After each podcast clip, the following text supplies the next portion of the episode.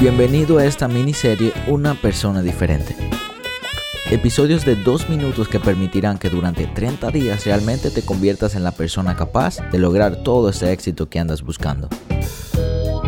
Acompáñame cada día y te prometo que dedicando este poquito de tu valioso tiempo a escuchar esta información, ya estarás un paso más cerca de que tus sueños no sean solo sueños, sino una realidad.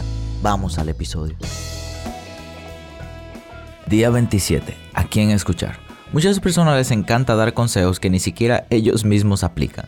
He visto mucho en las redes sociales, por ejemplo, personas que te quieren ayudar a manejar tus redes sociales, pero ves que sus redes sociales ni siquiera están bien manejadas personas que te quieren enseñar a cocinar pero ni siquiera saben cómo hacerlo ellos mismos, personas que te quieren enseñar a tener un negocio pero nunca en la vida han tenido un negocio exitoso, demasiadas personas que quieren vender tu servicio y no está mal, porque si realmente es tu pasión no está mal que lo monetices, si te gusta hablar no está mal que monetices el hecho y crees un podcast y crees anuncios, o si te gusta enseñar a las personas a manejar sus finanzas no está mal que te guste enseñarlo, pero lo que entiendo que no está correcto es que una persona que ni siquiera es experta en algo, ni siquiera ha tenido experiencia y ni siquiera lo ha logrado, quiera enseñarlo. Ten cuidado con lo que escuchas y ves en las redes sociales. Te vas a encontrar con miles de personas que quieren compartir tu información.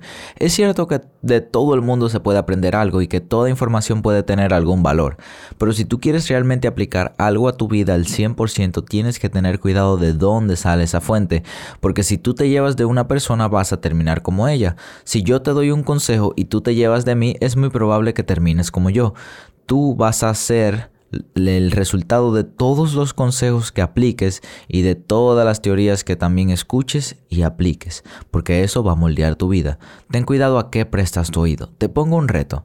Analiza qué consejos has estado aplicando desde hace un tiempo y analiza de dónde salió ese consejo.